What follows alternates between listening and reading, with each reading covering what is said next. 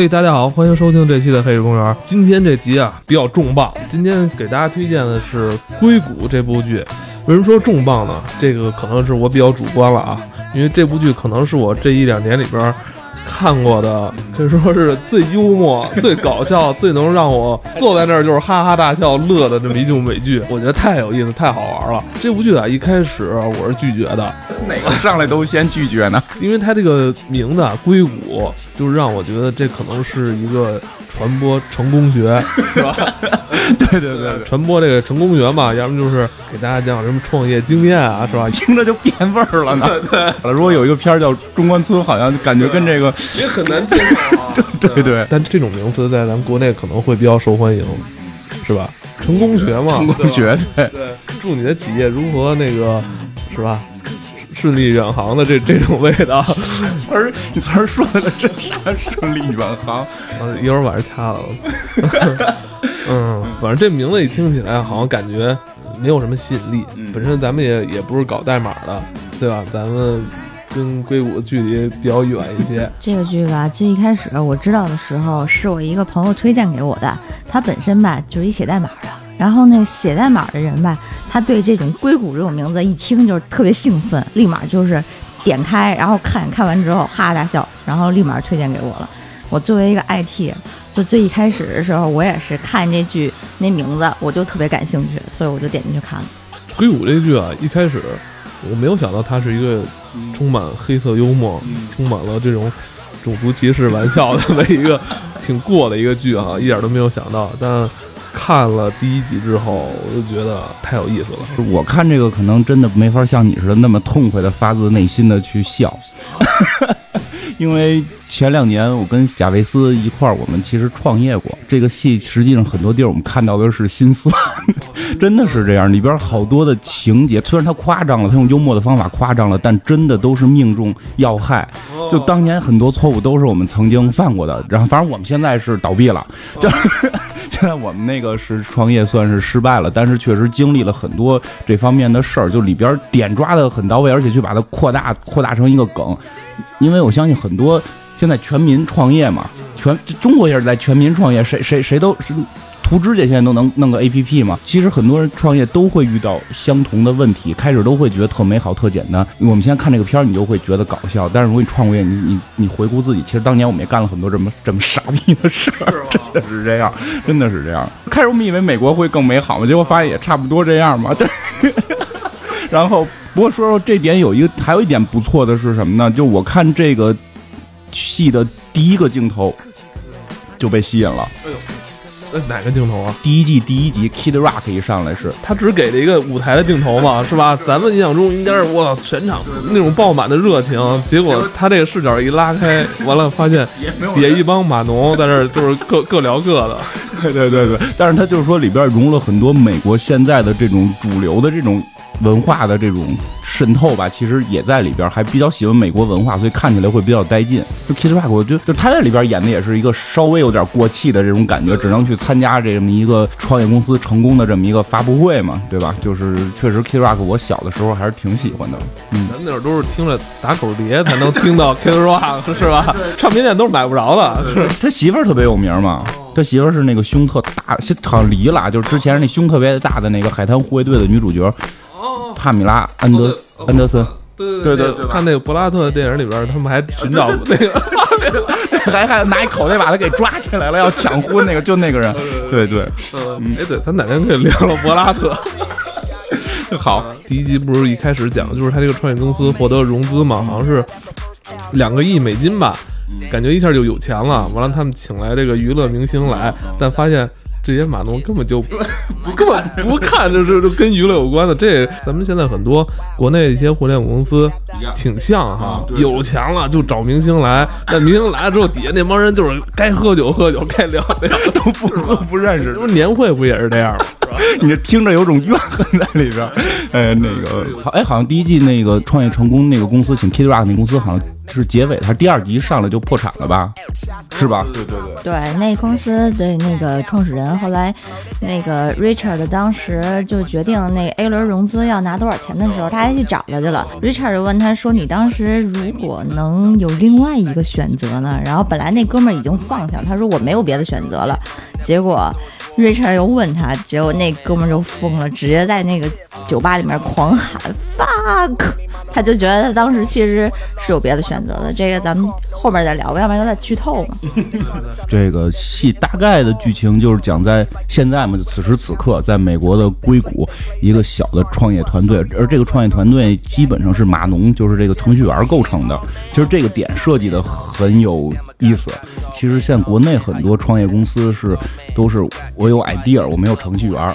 对吧？就这个可能是国国内外的一个差别，国外很多都是程序员出身，他有很强的技术，但对于对于市场、对于运营、对于公司全都不懂，就会编程，就所以就是几个天才的程序员在一起，能够编出一个特别尖端的一个算法的东西。但是呢，他们呢就本来是有一个大公司想收购他们的，对吧？他们突然就是觉得有梦想，要自己去创业，他们就就去跟这个大公司等于抗衡去创业。其实后来看到的都是这个大公司跟他这个小公司之间那种博弈。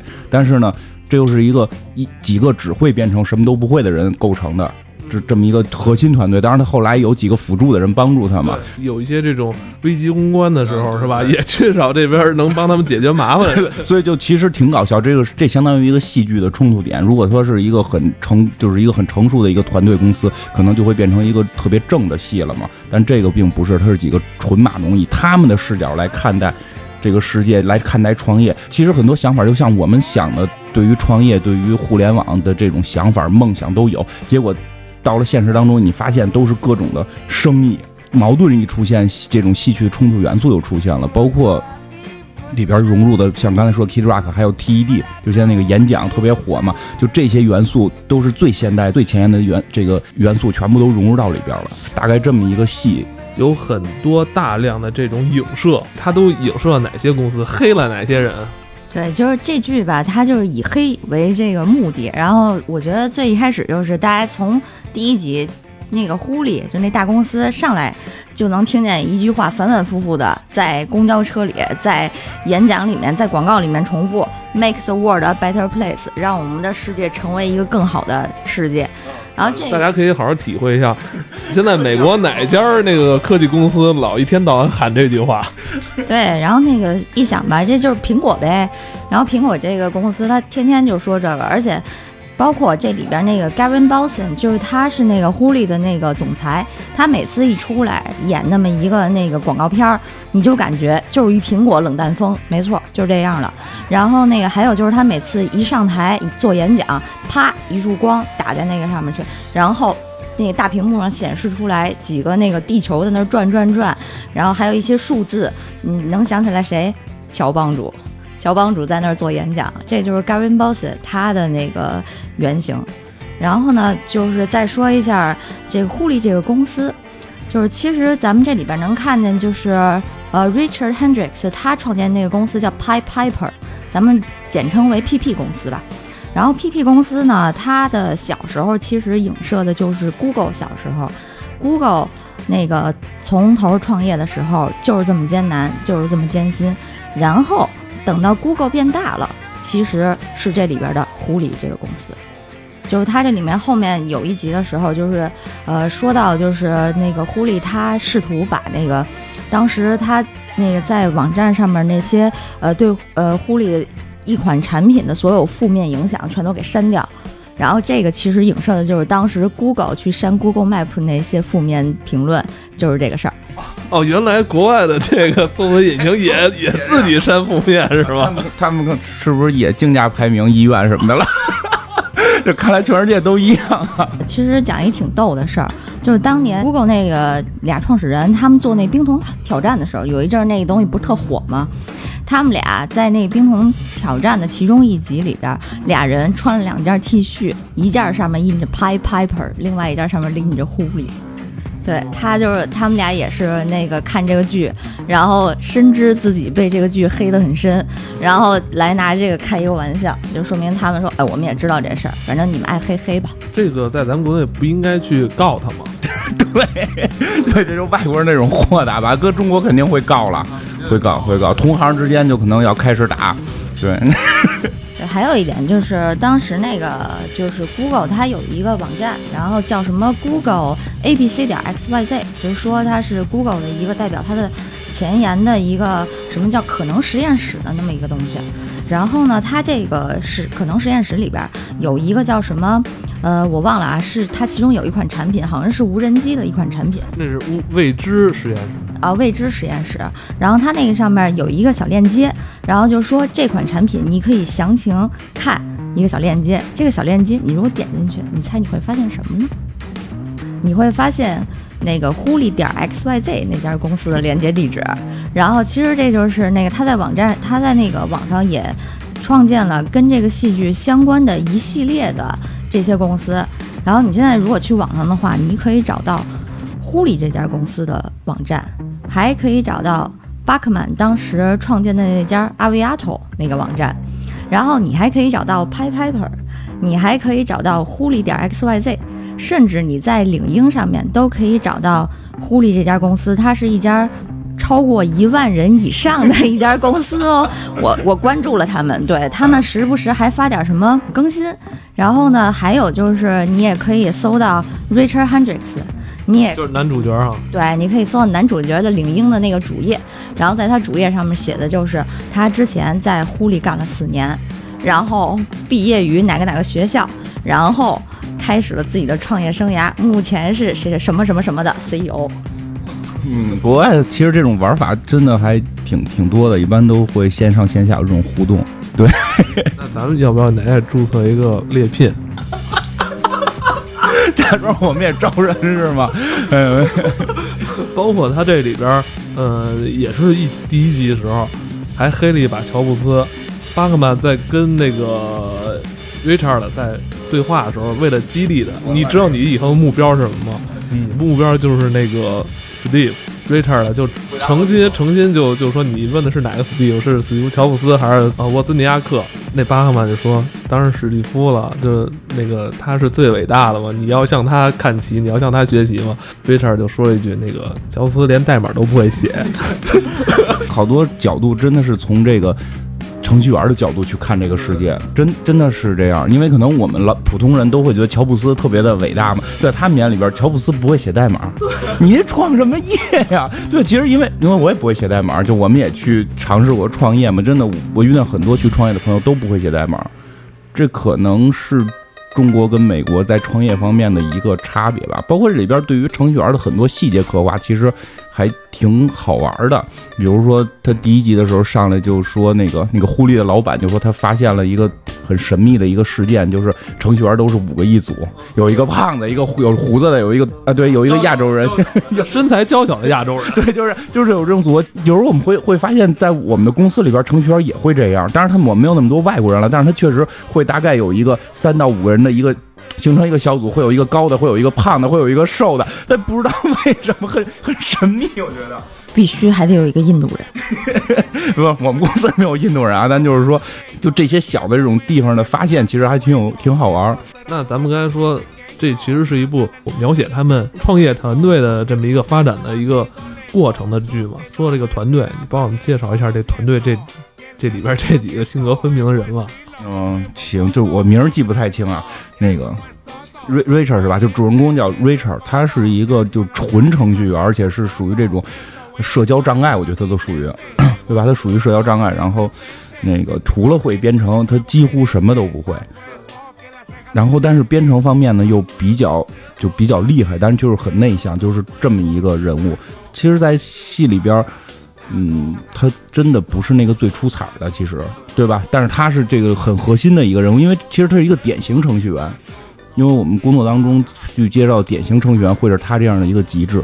Richard 的那个角色，他就是跟谁说话，他眼睛永远不看着对方。对，就离领导人很遥远，我觉得是这样。然后呢，就是他们那个房东叫什么？Erlich Bachman，他的那个房东嘛，就是我现在我用的那个头像嘛。因为我觉得特别像你。待会儿再说，待会儿。就这个这个人物其实是这里边我觉得最出彩的一个人，对吧？他应该好像是年轻的时候也是程序员，对吧？说他写出剑桥言来了，后来他不写了，对，就是年特特别年轻的时候成功过一把。主要是因为当时他把那个 Aviato 的股权全都给卖出去了，也就是说，当时他如果就是维持还自己可以创建的话，他可能后面还会有更成功的，但是他直接就把他的公司全都给卖了，这些给了他房子，给了他女人，给了他名望，但是按他的话来形容，他心里永远缺了一块。他后来就利用他这间大 house 找的这些租客都是不用给他房租的，但是这些租客必须要提供让他特别欣赏，觉得有可能发展的一个 idea，算一个孵化器吧。但是他得占股份，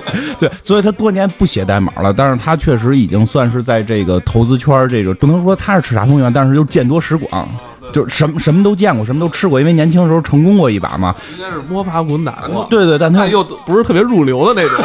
对对对对，他应该是属于一种就是就是老混子的创业人员。硅谷的一个老混子，就是 你还记得吗？在第一场戏里边，他们去那个参加人家那个呃庆功会吧，他其实认识好多人在这硅谷里边，但是人一看他都躲起来。就是一老混子，但是他就是在演讲方面特别的。特别特别的厉害嘛，就是几次你就开始会觉得这人就是这个团队里的一个没用的人嘛，就是一个大骗子、大流氓的那么一感觉。结果几次他都是力挽狂澜，对吧？在投资方不要投钱的时候，他会咔给人一通喷，然后对方就哎呦说的真有道理。开始的谈判什么的都很厉害。这个人的物的性格，就因为他已经有钱，很浮夸了，其实经常会开这种就是臭流氓的这种玩笑嘛。对，这个人还比较出彩儿，嗯，然后再有一个印度人吧，那是个。他不是印度人，他们在那里边老说他是印度人，其实他是巴基斯坦人，他叫 Dinesh。然后这哥们儿吧，就是他就是一见着美女眼睛挪不开那种，然后他还就是被他另外一个程序员叫 Gilfoyle 的，他们俩就是相爱相杀，我觉得他们俩那个一对好基友，但是谁也不不承认谁，每天上班最大的一个爱好就是 Gilfoyle 损 Dinesh，俩人互相损。然后那个 Gilfoyle 这人也特别逗，他呢一开始你可能以为他是一美国人，后来某一集你就会发现他其实是一加拿大人。然后他作为一加拿大人，他来美国的时候呢，他就是开着车哼着小曲儿就进了美国，就不像 Dinesh。Dinesh 他就是因为长得特别像一个基地组织的同志。Dinesh 当时说。啊，说那个你办一个那个美国国籍就需要十五分钟，我连车还没停好，你丫办完了。我当时问办了五年，他们问了我五次，你认不认识本拉登？你跟他什么关系？充斥了大量的这种种族歧视的玩笑啊！因为对基地组织的事儿，反正现在可能闹得比较厉害吧，包括 SS，所以这里边就是那个印明明是一个巴基斯坦人是吗？就是印印度那边巴基斯坦那边的这个南亚人吧，算是。结果结果每集都会有人出来就问他是不是基地组织的，然后是不是本拉登，是不是你要炸人，然后 对吧？对吧？就就集集是这样，就这个玩笑就充斥这个玩笑。对，刚才小王说那个另外一个是加拿大人，就是开始大家都以为他那集特别好玩，就是。就是他们那个就是管人事的，突然打电话说这个有有一笔钱入不了账，因为咱们这边有一个人是外籍人，然后所有人就都看这个南亚人，对，第内是看他，然后他说我我有美国国籍，然后他们说 就是那个人没有，就是一个大家都以为是美国人的人，他没有，他说是加拿大人，然后从来就没办过，就没办过，然后就不屑办你的美国这个国籍。他说怎么世界公民，我是世界公民，我是世界公民，我不要办这个东西。然后最后是为了公司能正常的这个运转，就是逼着他去办嘛，结果五分钟就办完，然后就巴基斯坦人要办好几年，就对对，就就是那个就是其中一个人就是这个加拿大人，应该算是硬件方面的天才，应该是硬件方面天才。同时他信这个撒撒旦教，对吧？就是他对对一件事的赞美，就都是如同地狱，就就是他他是有这种邪教嫌疑的。黑暗的心理，对对，好像还有女朋友啊，他居然还有女朋友，这很奇怪。南亚的那个人就是他是这个软件方面的，他是软件方面，所以他等于是这个公司，你看硬件的有，软件的有，然后主人公是这个算法做算法的，然后他们还有一个演讲的人，然后后来他们。贾里德，加里德对，还有一个就是原来就是狐狸公司的一个，就是原来在大公司好像都就感觉是有点奔着这个高管去这个中层的这么一个管理人精英了。加里德同志其实本来不叫加里德，他有自己的名字。然后他为什么后来叫了 Jared？就是因为那个他到狐狸的第一天，Gavin b o s o n 见着他，忽然决定管他叫 Jared，他从此就叫 Jared 了。然后他就接受了这个事实，而且那个贾里德同志特别容易被大家忽略，所以我觉得在这戏里边，他们至少忽略了他三大次。第一次呢是去那个。一个大 party，他们当时刚被那个就是收购了，然后去 party 的时候，他们就没叫他。然后第二次呢，是那个他被锁一柜子里边，然后给送一岛上去了。然后这这好几天，他四天在海上漂着，大家没想起来，他就想想起来他两次。第一次是因为 Jared 没把药带回来，第二次是因为该该给别人钱了，然后 Jared 呢，然后大家就那个每次都是想起来他的时候，都已经是这事情过去好久之后了。他好像是在团队里边负责。呃，HR 人事这方面管理工作，整个企业的管理运营其实还是挺重要的。但是，作为码农就会认为这种岗位是没有没有意义的。对对，Jared 除了负责 HR，他还负责会计，他还负责控制，他还负责写商业计划书。他写完商业计划书，他还负责给人家整理成那个就是对方公司想要的样子。这个他还负责写公司公司章程。这哥们儿一个是一多面手。哦，他什么都会，大家不要觉得他只是个 HR。不过，就真的，其实说到这儿，我想起来那会儿我们创业的时候，因为前几集会演到，就是他们刚开始创业，然后感觉拿到融资了，就这帮程序员已经会不知道怎么着好了。然后这个男主人公就觉得自己是 CEO 了，然后每天就就反正在沙发那块儿就自个儿编他的程，然后什么也不管。然后另外两个人每天也不上班，就是就是在这儿胡捣乱领工资。其实当时我们创业的时候就有过类似于这样的情况，就是真的就是当好多程序员拿到钱之后就不知道怎么着好了。就反正我当时看这段的时候特别有感触，就当时我们就需要一个这个小贾这这样一个同志能够帮我们去把公司去管理起来。其实。但是你就是从程序员的角度，就拒绝，就我们就是好哥们儿，我们就睡在一起，我们就应该一块编程就可以了，不需要公司的管理嘛。但是后来在这片儿里边也看到，就这个小贾介入之后，确实让公司进入正轨。就真的，如果有创业的朋友，其实可以好好学习一下这 这个，包括他们用的那种工作方式，叫什么征球的工作方式。就是我们公司现在正在用的那个 Agile 的那种开发模式，其实就是敏捷开发法。Jerry 的给他们启用了一个看板放在墙上了，然后在那个看板上面，你可以很清楚的看到现在有什么任务要做。这个任务分配给谁了？这个任务现在的那个工作的那个他是代办还是已经正在工作中，还是说那个已经办完了？所以说这个板子放在那儿之后，几个程序员他们之间的合作就会非常方便。而且呢，他们还启用了一个，也是那个 Agile Concept 里边特别重要的，叫 Burn Down Chart 燃尽图吧。就是后来大家看那个狐狸，他在那个第一次去那个，呃，就是创业展上之前，他们也用了那么一个图，就是那个图上面可以非常清楚的表明，就是说你目前那个已经用掉的天数和你那个预期完成的工作量的配比，它相当于是一个项目管理工具。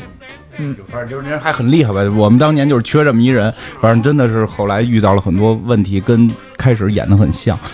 好像也是很多团队疏忽的一点，就是是吧？很多团队在一开始的时候都会觉得，我操，我们是哥们儿，我们应该就像那个说，甭管是苹果还是那个惠普，我们就应该是哥几个，然后在一个那个车库里边，然后同吃同睡，这个东西就出来了，我们是兄弟。但实际上，在现在的这种资本市场，这种东西不太现实，还是需要正常的这种管理模式。因为我见过很多团队，包括当年我们自己的团队，都是同样的问题，觉得觉得是哥几个一块干，结果就。都干的是一团糟，不过他们其实还有一个，就是他们投资方的一个助理，算是他们后来的一个股东嘛。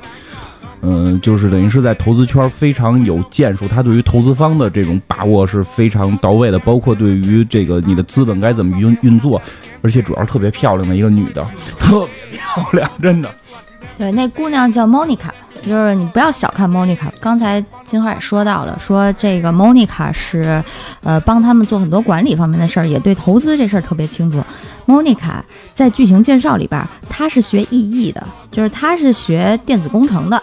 她其实最一开始的时候，就是那个 Richard 给那个他的投资那投资方那老板讲，就说他们公司怎么怎么好，怎么怎么好的时候。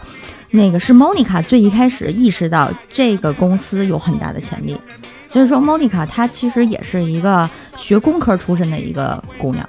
但她还是开始把男主人公骗了，你不觉得吗？因为这这这这这这基本人也都介绍完了，咱们就其实剧情可以展开一下，就是在最一开始的时候，就是就是这个男主人公他发明了一个算法，就是相当于一个特别强的一个压缩的一种一种方式吧，就是一个算法，实际然后那个特别大的狐狸公司想买这个，他当时还是在 Holy 就职，对，他在 Holy 就职想买这个，然后同时呢，就是有一个这个这个莫妮卡的老板呢也想买它。就是单一一边是说全资买，买了之后东西就归我了，然后我们自己开发，然后你继续给我打工，然后会给他一笔很大的钱。另外一个方式呢，就是说我只注资你很小一部分，然后我会帮助你去建立自己的公司。等于莫妮卡老板是是来就是帮助他建立自己的公司的，然后呢就要面临一个选择，一千万美金吧。当时最后谈下来是，要么你是拿一千万美金。你你我给你一千万美金，程序归归我，然后你替我打工。另外一种方，另外一种方式是二十五万吧，好像是二十多万，是二十万美金拿百分之五的股权，就是要不然一种方法就是二十万股金，你二十万美金你自己去运转你的公司，然后就当时这个这个男主人公就。吐了嘛，啊就吐，就就遇到人生很重要的选择嘛。其实大家可以设想一下，你在那种情况下你会选择哪个？因为都尿了 还吐了，因为一千万美金啊！稍微介绍他住房子都都有问题嘛，然后所以才会住到那个人家里嘛。然后但是你要知道，如果你的企业起来，可能不只是一千万，是几百个亿。后来他又去医院检查嘛，然后医生就跟他说，就说前两天我有一个病人自杀了。然后就是因为当年他就是面临一个选择，要么是拿一笔巨款，要么是你自己创立公司，然后他就自杀。然后他就问那个医生，就是那他到底当时怎么选的？不知道怎么选的，反正他自杀了。因为你选哪个都可能后悔。你如果选了一千万的这个，那个房东似的嘛，就是后来这个公司会变成几百个亿，但你只有那一千万，你会很伤心。但你也可能是你选择了一千万，过两天你公司你自己干公司倒闭了，你分钱都没捞着，所以确实会很崩溃嘛。但是在这个时候。说实话，从我的观点来看，从我观点来看，这个男主人公确实不太适合创业，因为片子里边毕竟是一个电视剧，他肯定作为主人公形象去讲述他未来可能会经历很多坎坷，演下去的依然会做起来的，这是这是应该这样。但是在现实生活当中，这个人的本身的性格跟能力各方面确实不适合做一个 CEO 去统领一个企业。但在这个时候，叫莫妮卡那个女的通过美色就。鼓动他要有梦想，你要有梦想，反正就马云那一套嘛。成功机场，你去机场成功学看呗，就是聊那一套。你要有梦想，你要坚持，万一要实现呢什么的。结果让这个男主人公就放弃了巨款，然后自己去创业，建立了一个公司。咱们还忘了一人，特别重要的一个人。大头，大头，大头，在这个事件中，那很多重要转折点都是大头引领的。一开始，大头，呃，在他们团队里边也是他们团队一个成员，对，只不过他是最没用的那个 打酱油的，就是打酱油的那么一个人。他就是一什么都能干，什么都能干点，然后什么也都不能干那么一个人，不是那种天才程序员。然后呢，而且他是那个 Richard 的最好的朋友，这团队里边，对对，而且所有人也都承认大头是一个特别好的人。然后大头呢，那个他其实性格也特好。他当时那个 Richard 都要把他从那个创业团队里边开出去了，他还跟 Richard 说说，其实我可能不适合硅谷，然后我觉得那个硅谷每个人都特别精英，特别天才，然后我吧，我也不想跟你们争，我不想为了几个百分点的那个创业的那个呃股权和我最好的朋友闹翻。我也不想，就是因为这些事情夹在你们中间，那个他就说，当时他就说，不然我还是回家算了。我觉得我可能不是特别适合硅谷这儿。然而就在这个时候，那个 Gavin 为了就是狐狸那老板，为了那个。报仇，因为 Richard 把那个小贾给弄走了，所以他就说不行，我也得把别人，我也得把人弄走。然后他就花了六十万美金一年把大头给挖过来了。大头去那儿每天就是闲待着，我特别希望我有一个朋友也这样，然后我可以闲待着。他就是最不想创业、最不想那出人头地的人，反而最先拿到钱了。对对对，包括到后来看到两个两个公司打起来告他嘛，公司在博弈的时候老是拿大头作为这个筹码，然后那个律师团就说，如果你想证明那个吹笛。手吹笛手公司是狐狸的，那你就必须要在这里边找一个当年跟他们是一个团队的，然后把他升职，然后让所有的外界人觉得他是精英，大家就都会认为那个软件是他开发的。然后那个现在他们偷了你的软件，说那咱们找找团队里有谁吧，就那个什么都不干的大头，就给继续升职，就就就自就大办公室什么的，这好好运气。大头后来都拿到快一年一百多万美金了，到那公司遣散的时候又拿了二百万美金吧，走。他当时拿二百万美金的时候，他看见那合同他都傻了，他跟那 HR 说：“其实我知道你们已经那个很很那个慷慨了，你们给了我二十万美金的遣散费。”然后那个 HR 说什么？你你再看看。然后大头又看了一眼，数都不会算的。对，然后大头说两百万美金啊，对，你想两百万美金，这这我也不会算数了。大头拿到两千万美金走的，我当时算了一下，那已经上亿人民币了。两千万美金嘛，反正第一季啊，虽然一共就八集，每集好像就二十多分钟，但真的 信息量非常大。他们本身那个语速嘛，都是他们可能生活中口、特别口语化，语速特别快。他们可能就是一两句对话里边，一下就黑了仨人，就是这种。但是你可能你就反应不过来，你可能都反应不过来，真的是就一个过场，就包括第一季结尾那创业大赛，其实我特别深有体会的是什么？就是他是讲有一个创业。比赛嘛，然后每个人要上去展示自己。我有幸的还真参加过，就在去年，我跟那会儿跟我们的投资人，那会儿已经跟投资人是好好朋友了。然后我们投资失败，想再再次去投资的时候，也参加过类似的比赛。包括里边的每一句话都是梗，就是你经历过这些事儿，你知道每句话都是都是梗。首先，他们去创业大赛的时候就提到了说，本身是程序员，在硅谷做的做做这种开发或者做这种企业的女性是很少的，但是创业大赛是有百分之十五哈，说能够有一个提升。然后真的是让我们就是平时都。是男的程序员啊，或者说聊创业的，然后等你去比赛的时候，我都是小姑娘，我不是漂亮，咔咔就给你讲，你知道吗？然后就吸引力还会很大。当时按 Guilfoyle 的话说，就是。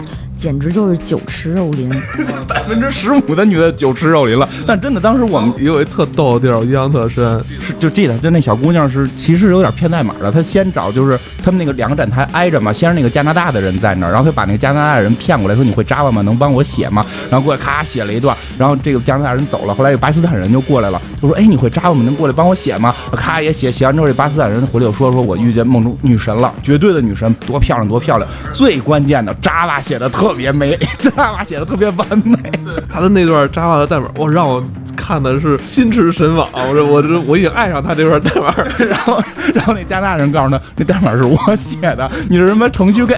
程程序 gay？程序 gay？然后结果后来他就跟这女孩走得更近了嘛。然后跟这女孩在要上床的时候，他不停的看他那个电脑屏幕上的那个那个加拿大人写那段代码。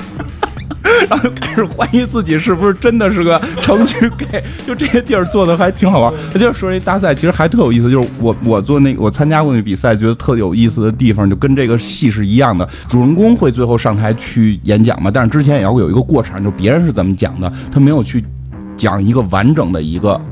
演讲是什么样，就别人的这个创创意是什么样，但是他就用了很多的这个切了很多的镜头，一个代表队说一句话，这种这段特别有意思，就是每一个代表队说的都是我们要让世界变得更美好，就就每一个代表队都用了这句话，其实这就是因为我们去。创业的时候就也是这，就是去参加那个比赛，也是每个人讲到最后都要讲这个，我们要用技术，我们要用我们的这种手段，让这个世界更美，什么这个那个的。我觉得这是一个讽刺。本来这种创业大会应该是每个团队迸发自己不一样想法的地方，要说不一样话的地方，但是对对对，到最后大家不约而同都变得一样了。其实这我觉得就是讽刺，这应该是每个人提出自己好的想法的地方嘛。但是他们最后全都要落到一个，就是跟乔乔帮主一样，就是对吧？不光是创业。咱们现在很多大企业不也都是越弄越像乔帮主？在这种圈里边，现在很多话我都听不懂，但是都说起来特别高大上。生态圈什么叫生态圈啊？你建立几个部门，你就说你这叫生态圈了？我反正我听不明白，我看不出那有什么可叫生态的来。但是这种词儿在不停的这么复制，创业大赛这块就是在讽刺这个。我们现在很多的演讲啊，这种互联网的这种创业演讲，也在怪怪的词儿在不停的出现。不过这里边他们有些创意也讽刺的挺狠的，有些创意的不切实际。我记得特清楚，就是说他们要用微波微波炉的技术，然后让每屋里的每个人能够发热，这样的话最节省能源。然后评委都傻都疯了，评委说：“你这没有危险。”他说：“你看，我们现在这四个队员全都做过这个这个试验了。你们不信？我们现在开始把这个微波对着人微一下。其实这个讽刺比较狠，真的是这样。咱们看到第一季最末尾时候，他们参加这科技呃科技大赛嘛，展示他们那个视频压缩的那个那个那套运算嘛，那块看的还是挺挺澎湃的。他们一个这么小的一个团队，直接就把 Holy 这么一家大公司打败了。当时看着还挺挺有激情的。其实这样，我我听说的啊，这不知道是是不是真的，这也看资料或者说这个民嗯坊间传言说，就是他当时说有一个什么什么指数，就是说达到什么一般的压缩极限是二点几嘛，然后他后来压到五点几，后来据说其实没这么个指数，正式的去比的话是特别复杂的一件事儿，然后编剧为了让这件事儿变得简单。让用户能让让这个观众能够直接在屏幕上简单的看出来，就是他们做这东西成功了，赢了，就比比那个忽略的那个做的好一倍，所以去编了这么一个指数。但这个指数不是胡编的，据说是找了谷谷歌的这个一个专家，然后他这个是真的是去做了一套公式是来算，就是说之后很多的这个这个这个压缩的方法可以用这个公式是套进去，能够大概算出一个比例来的。这个指数是相当于是为了这个电视剧而诞生的。诞生之后，现在硅谷很多人开始用这个指数了，就是据说是这样，因为这个太专业了，我不太懂，但据说。就是就等于是电视剧的一个指数，真的成为了这个科技界的一个一个衡量标准。开始实际上在大创业大赛的时候是已经打成平手嘛，对吧？然后后来他们就觉得决定放弃了。这房东就是特混蛋嘛，老开这种色情玩笑的，这就说说就鼓励他们，就说你们一定要要去比赛，对吧？就是虽然我们跟他们的分儿一样，然后人家的这个平台比我们的好，我们看样是输了，但是我就给台下每一个人撸管，我要让他们投咱们的票，对吧？都特别混这个话题。然后这这帮技术宅就开始就说你丫扯淡，我们一共只有十分钟演讲时间，你怎么可能把屋里四百个人全撸了？他说我可以一下撸俩，我两只手一下撸俩。然后他说咱们那咱们四个人一块儿去撸，是不是能撸得多？他说那你也撸不过来。然后那咱们就可以。可以这个一下撸四个，就让两个人的那个鸡鸡是对着的，然后你前后撸撸四个，然后说说这样你可以撸得更快。说那如果他们高度不一样呢，高身高不一样，这个鸡鸡对不上。他说你不对，你应该算鸡鸡离地的距离，而不是人个个的距离。如果这两个人身高不一样，这个鸡鸡可以成角度对上，然后你可以斜着。但是这一套的这个理论反而激发了主人公的一个这种算法，因为讲的这一堆东西其实是跟算法相关的。对吧？是跟算法相关的，怎么去压缩是有关系的。你看，因为就是一只手给一个人撸，变成了四个人，两只手给斜着给一堆人撸，激发了这个主人公就一宿的时间就重写了代码，所以让这个比例能够提高到一个特别高的比例，然后是通过撸管来，对，这个是非常有意思的，就是其实也挺生活化的，对对，是吧？真的是这样。其实到了第二季之后，他们面临了一些真正的困难了。嗯，对，因为咱第一集他们从一个投资人从一个零嘛到一的一个过程，他们成名了，出名了。这时候整个在硅谷，在业界，他们拍拍拍也是打出名气了。这时候是真正引来了更多的投资人的关注，也遇到了一些风险。也这时候就有很多法律上的就是这些风险就就进来了。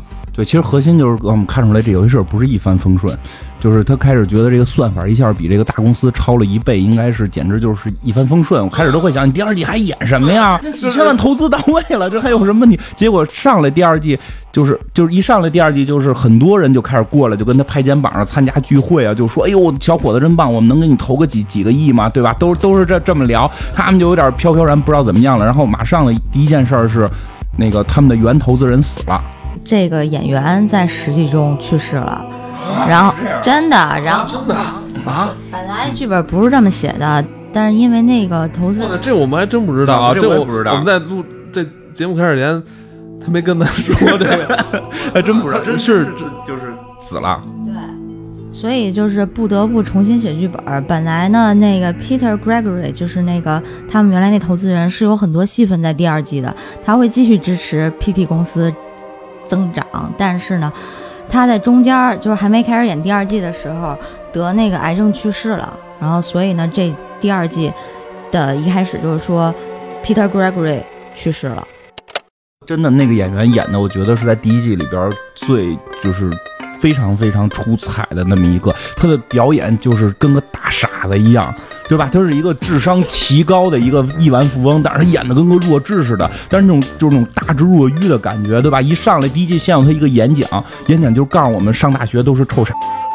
因为确实，你看硅谷成功的都是没上大学的人，就告诉大学是垃圾，然后就劝大家别上大学，对吧？就是就有点这种这种邪教的感觉。这个人刚一出场，我以为他是个邪教的人，就是他是靠这种东西去骗钱等等的。结果后来发现不是，这个人简直就是一个天才。他从那个。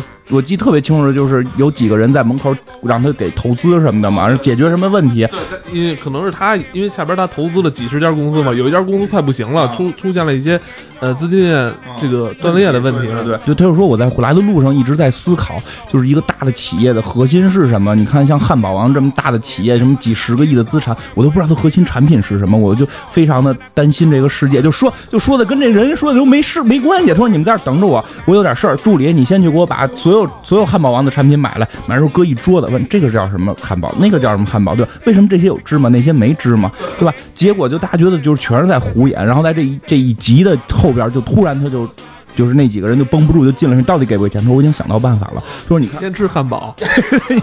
说你看汉堡上有芝麻，这是一个核心原料。然后全世界是哪哪三个产地会产芝麻？那个什么，比方说巴西吧，还是还是还有一个是南亚的。呃，印尼，然后还有那个缅甸，还一哪儿我忘了。好像是巴西，就是这三个国家，其中一个国家是几年一次虫灾，另外一个国家几年一次。然后现在你去求这个求这个数能求出来，明年将会是这两个产地全都有灾害。然后这时候第三个产地现在又遇到一个什么情况？价格低，现在我只要去把这儿给收了，然后明年我就有六千多万的这么一个盈利。然后你给你这一千五百多万就很简单，你这盈利可以从这里边出，就是就天才，简直就是对吧？这个男主人公这个公司，就是做压缩的这个公司，其实这个人投了四五家，据说是。其实这也是中国投行的一个同样的手段，都是这样，就同一个产品我要投好几家，然后我来确保。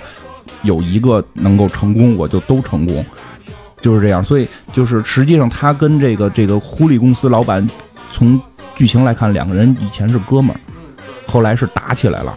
然后后来就成仇人了，然后两个人就是为了斗，就是为了互相斗，就拿几百万来回这么折腾，折腾男主人公，折腾大头，然后他们是从中间受了很多益。其实，我记得后来那个女助理莫妮卡说了一句嘛，她说这就是亿万富翁之间的这个，因为男主人公突然会觉得，我怎么觉得我是一个棋子儿，你们拿我玩呢？他说这亿万富翁就这么玩，就几千万、几百万的这么拿着你们去玩。像你刚才说的，就是大智若愚这种感觉嘛，就是他们想的东西跟咱们想的根本完全不一样。咱们可能真咱们要想。那个汉堡王的事儿，就想，我也得开一个卖卖汉堡的，对吧？咱得研究什么呃特殊的这个酱料，是吧？让人爱吃，撑死了就是他们做汉堡王，咱们做一热狗王，对吧？你说人家那个想法真是不一样，他们遇到了很多法律问题，对，其中之一就是可能跟咱们国内很多创业团队特别相近的这种叫知识产权，是吧？嗯，对他们最一开始的时候。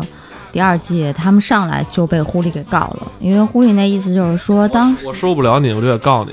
对，那狐狸就得说，他这知识产权是当时在我狐狸公司的时候，比如说他可以争辩说，Richard 在上班的时间。开发的这款软件，所以说呢，他用的是我 h u l i Pay 的，就是付给他的工资的时间来开发的，所以说这个产权归我，或者是说那个 Richard 当时是在我 h u l i 公司的电脑上面开发了这篇软件，因为这电脑是我的，所以这个知识产权也是我的，所以当时最一开始他们遇到了特别大的一个困难，就是让很多那个风投望而却步，就是因为他有可能会失去他的知识产权。嗯，对，其实中国创业团队这样的少吧，给人做个指甲、做个美容、卖点货，对吧？要不然约个炮，就基本你中国有哪个是靠？核心的代码知识产权的吗？好像我还没听说过。但是就是他们跟投资人的谈判其实很有意思。第二集上来就会演了这些。就是那个哥们儿，他不是说他自己是三个逗号先生，就是因为他有十亿资产，十亿写出来是什么样呢？中间有三个逗号，所以这哥们儿叫三个逗号先生。就是先说一下开始，他们就是开始在没被告之前去谈判，其实就已经遇到问题了。对吧？他们开始去谈判的时候，就会发现所有的风投公司互相之间是有联系的。他们在一个风投公司那块谈出的价格，别人都知道。所以他们每个风投公司都会压他们。其实这个商人的丑嘴脸出来，就是一开始还拍肩膀呢，说小伙子，我给你投几个亿。等你们真来谈的时候，就开始挑你们毛病。结果这房东就想出一更混的招，就是我们压他们，就我们跟他们压价，上来我都不跟你谈价，进来我先骂你，给你骂了你之后，我们就走。我们我就咱们不要说你们挑我们，我们挑你就骂他就逮逮进去之后逮谁骂谁，逮谁骂谁，胡骂。然后特别，但是骂的很有水平。那男主人公这个巴赫马啊，对对对，嗯，骂骂的很有水平嘛。然后。就是我这个头像这个人啊，然后出来之后，出来之后就有人开始要，我们一定要给你投，一定要给你投，然后谈好家。最逗的是男主人公也要也要骂，说你妈太爽了，我也要骂，结果他骂的特没气势，特别特别傻。就看来真是术业有专攻，骂人也很重要。就是那个 Richard 骂完人之后，全场都冷场了，大家没听懂这骂的这到底是什么，这骂的点在哪儿？我没有 get 到你这个点，请你再骂一次那种感觉。然后结果后来被告之后，他们就被告了嘛，然后被告之后人都不给投了嘛，他们要重新去跟这些人聊嘛。重新去跟这些人聊，人家就已经知道你的把柄，你被告了嘛，然后就不给他投。然后最逗的是，就是每个投资人都说三天前你来我这儿，你骂了我一顿，你知道吗？然后，然后我们特别认真的承认错误什么的。我记得最后一个就是他们去的那个投资人就是。投资人就是他特别诚恳的，就是说我们错了，我们道歉，然后我们能够再给我们合作机会吗？然后那人说，至少你让我们来了，给我们道歉的机会，我相信那个咱们还可以合作。那个投资人就说，我来了不是为了你给我道歉的，三天前你把你的那个睾丸搁在了我的办公桌上，我现在就是为了给你搁一遍，然后开始脱裤子，然后割睾丸，就 太混了，简 直太混了，太混了。然后就在这个时候，这个呼呼利的这个老板突然出现了，要收购他们。然后这个 男主人公也是迫于无奈就接受了。其实这都是我们在创业当中会遇到。我这跟你说实话吧，绝大部分小企业能走到这一步，都是很完美的了。比如哪天。腾讯收你，阿里收你，不是不不是很美好的事情吗？所以其实这个老板就同意，就是主人公同意被收购了，但是他的那些员工会很不乐意，因为他觉得那一直是我们的敌人，我们被敌人收购嘛。哎，但其实国内这种事还真是常见。那天哪个哪个公司被阿里收购了，然后那些员工们自己都傻了，就说我们跟这个阿里一直领导告诉我们要我们的竞争对手是阿里，我们跟阿里打了好几年。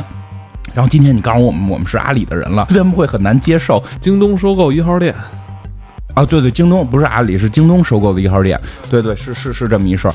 然后反正就就这种故事也在里边发生。然后主人公想就是不行就被收了就算了嘛。然后结果底下的员工都不太同意。然后呢，就在这个时候，就是这三个逗号的先生突然出现了，开着一个豪华的跑跑车，然后就是神神叨叨的一个人。据说他干的事儿是把。还放到了网络上，反正就是一个把电台搁到了网络上这么一个事儿。然后他就最早挣了很多钱，我记得他还说他挣了挣了多少钱，挣了十二十亿是吗？然后后来说做过了二十年还是过多少年，他涨了两亿。当时就说是我在比如说二零零一年的时候，那个他们花了十亿，然后把我这公司给买了，把我这个把电台放上网络的这个公司买了，然后。到现在，二零一五年，我现在手里有多少钱，你知道吗？问 Richard，Richard 说那多少钱？然后他说我现在有呃十点二亿。然后 Richard 说那你这些年来一共挣了两千万，所以说也就是年收益率百分之零点二，也就是说还不如你把它放银行。然后那人就就是说 Richard，我让你过来不是让你跟我说这个的，我要跟你说的是我要投你们公司。上来先给了一个五百万的支票，然后这男主人回来都美疯了，拍桌子还他妈香起来。结果一去对对不出来，这个三个多号先生就杀到他们这儿了，为了来感受创业气氛。然后你们开会别别管我别管我，然后叫了一哥们过来喝啤酒，然后打电话哇哇哇大声嚷嚷，然后他们开会都开不下去了。然后他们一看，哎别管我别管我，你们干你们干你们，我就是来看看我说。而且这人是在硅谷圈里边风评特别差，口碑很差的一个人。对，开始说他给投资，后来很多人也都不太接受，但是说总比投靠狐狸强嘛。投资人每个人有每个人的考虑，包括像这个投资人，就一直是没给他们那五百万，其实一直是按月给，而且特别逗的是，那个自就是自己投完钱，用自己投的钱给自就是买广告位，对，买了一大堆广告，然后那广告上边就是就是特概念，然后那个男主人公都问他，你这广告上边没说我们这是什么产品啊？不需要品牌，我们要的是品牌，不需要什么产品，就是一个概念，就是一个概念。其实现在好多企业不也都这样吗？你也说不清它那个产品是什么。对他那个，其实他竖的那十五块广告牌儿，然后当时那上面是一女的弹一吉他，然后那上面说 I'm Pipe Piper，就是你也 get 不到这个广告的点在哪里。但是有一点特别重要的是，他把最大的一块竖在了 Gavin b o s o n 的，就是狐狸那老板的那个窗户外边，然后 Gavin 就被气死了。就这个三个多少先生其实也挺神的地方啊，就是开始他们在开会的时候，就是那是一直在旁边喝酒打电话嘛。当主公他们聊到如何盈利这件问题的时候，突然他就把电话挂了，停，我们为什么要盈利？然后他们都傻了，就是你投资人，难道你不希望我们企业盈利吗？不能盈利，互联网公司不能盈利，真的一语道破天机。你看，其实国外好多公司不盈利，国内好多公司其实也在赔钱。为什么？就是说你一旦盈利，你就你挣多少钱就会被发现，然后所有投资方就都会不满意，就会让你挣更多的钱。你就不如你永远不盈利，然后你就永远可以给别人讲故事。就我们讲的是未来，我们聊的是未来。我们你投这些钱是未来二十年、五十年可能会成为世界怎么怎么样。但是我们现在先不盈利，一旦你盈利，投资方可能就会给你断断了这个，因为你没法实现出他们投资的这个回回报率，所以你就不能盈利。就其实真的现在好多创业投资也都这样。你看好多现在国内的几。几大对吧？优步啊，什么都在赔。京东，包括京东，好像现在不也都没有实现真的盈利吗？优步它其实这个公司，你现在看它那么多个国家开了这么多分公司，它现在唯一一家盈利的分公司就是美国。但你想知道它每一单能盈利多少吗？零点八九美元，这就是它现在能被量化出来的盈利。就是当时那三个逗号先生说的一句话特别经典，就是说你如果一旦产生了盈利。大家都会想赢了多少？如果你不产生，大家就不会问你这个问题。但是优步用 优步用他们的产品改变了世界，让世界变得更美好，减低碳排放量了。但是说实话，其实这个东西是很讽刺的一件事。